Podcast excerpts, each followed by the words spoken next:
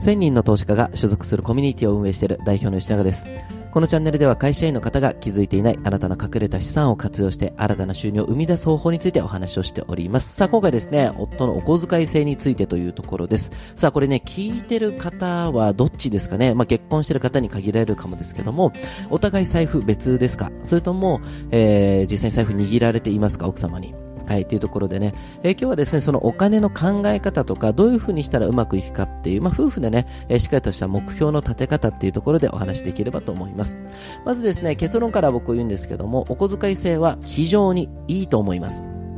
これなんでかっていうとですね、例えばね、男性女性を見たときにですね、男性と女性30歳、どちらも独身だった場合に、どれぐらい貯金持ってると思います皆さん？これも数千人僕の方でね、コンサルして統計データも取っていて、かついろんな経営者に喋っても大体みんな一緒だったんですよ。それこそ、いわゆる保険屋さんとか金融マンと喋ってても、ああ、こんなもんだよねっていうのがみんな一緒です。さあ、女性が30歳で持ってる平均貯金はいくらぐらいだと思います？そう、大体300から500なんですね。じゃあ、それに対して男性はどれぐらい持ってると思います？そう、50万以下なんです、ほとんど。ここでね、驚く女性結構多いんですよ。僕のビーナスマネースクールって運営してる中で皆さんが、え、なんでそんな少ないのと。だって男性の方が収入がどうしてもね、同じ職場でも多くなる傾向っていうのはやっぱ日本っていうのはあって、え、かつ男性の場合はメイクもしないし、服っていうのもその都度変えなくていい。え、結婚式でもいつも同じスーツ着とけばいいじゃん。女性はね、え着付けもあれば、えヘアメイクもあって、そしてドレスもいつも同じのじゃダメだから借りるか買わないといけないって言った時に、必然的に女性の方が使うお金多いはずなのに、女性の方が貯金を持ってるんですですね。これなんでかっていうとですね、危機感の違いです。女性っていうのはやっぱりこう子供が生まれるって言ったら仕事の関係っていうのは全部変わりますよね。育休産休っていうので。でも男性っていうのはね、その危機感がないんですよ。もっと言えば貯める理由もないんですよ。だって別に目標があるわけじゃなく、とりあえず今が楽しければいいっていう今思考が必然的に多くて、女性っていうのはやっぱ子供の関係があるから若干こう未来思考。ね、危機感があるんですよ。で、これって縄文時代から一緒で、女性はどんぐり貯めていこう。男性はね、まあ国に、国というか地域によりますが、マンモスを狩ろうぜみたいなね、え日本とは違う農耕民族の文化、で、日本とは違う文化だったらね、そういうのがあるんですけども、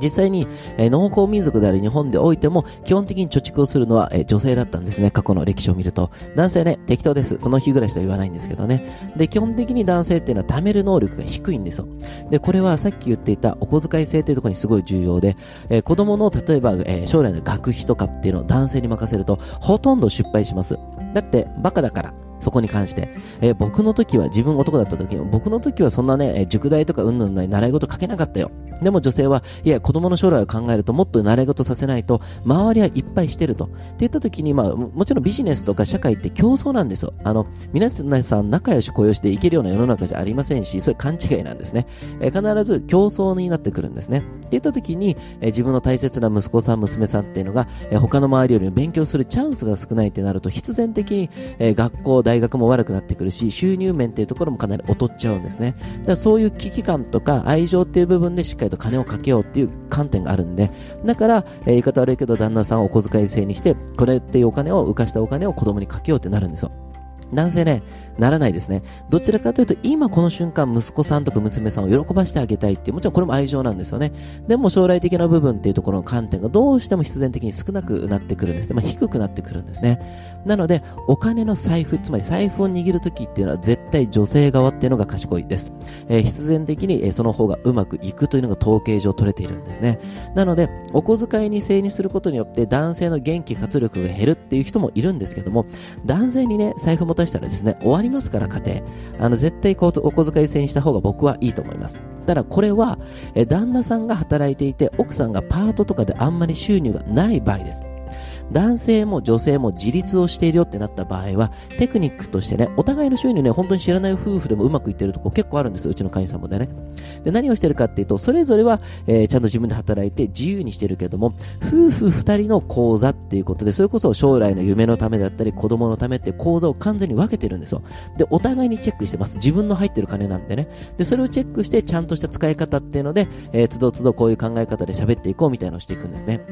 なので、えー、男性側が主導権を持っているお金の部分だった場合は、女性側が必ず財布を握った方がいいです。これは離婚の時にもかなり有利になってくるんで。で、夫婦が共働きをしていて、まあ、年収の差がちょっとあったとしても、それぞれがしっかりとした社会人で、それなりに、えー、稼いでるんであれば、一個口座を持って、えー、それでしっかりとお二人で見ていくのがいいんじゃないかなと思います。さあ、そういった部分でね、えー、今日は一旦お話を終わりたいと思うんですけども、この土日ね、休みなんでオリンピックっていうのはね、しっかりと見る方いるんじゃないですかね。僕はね、正直ね、あの、ずっと観戦するのが苦手なタイプなんですけれども、あの、ダイジェスト。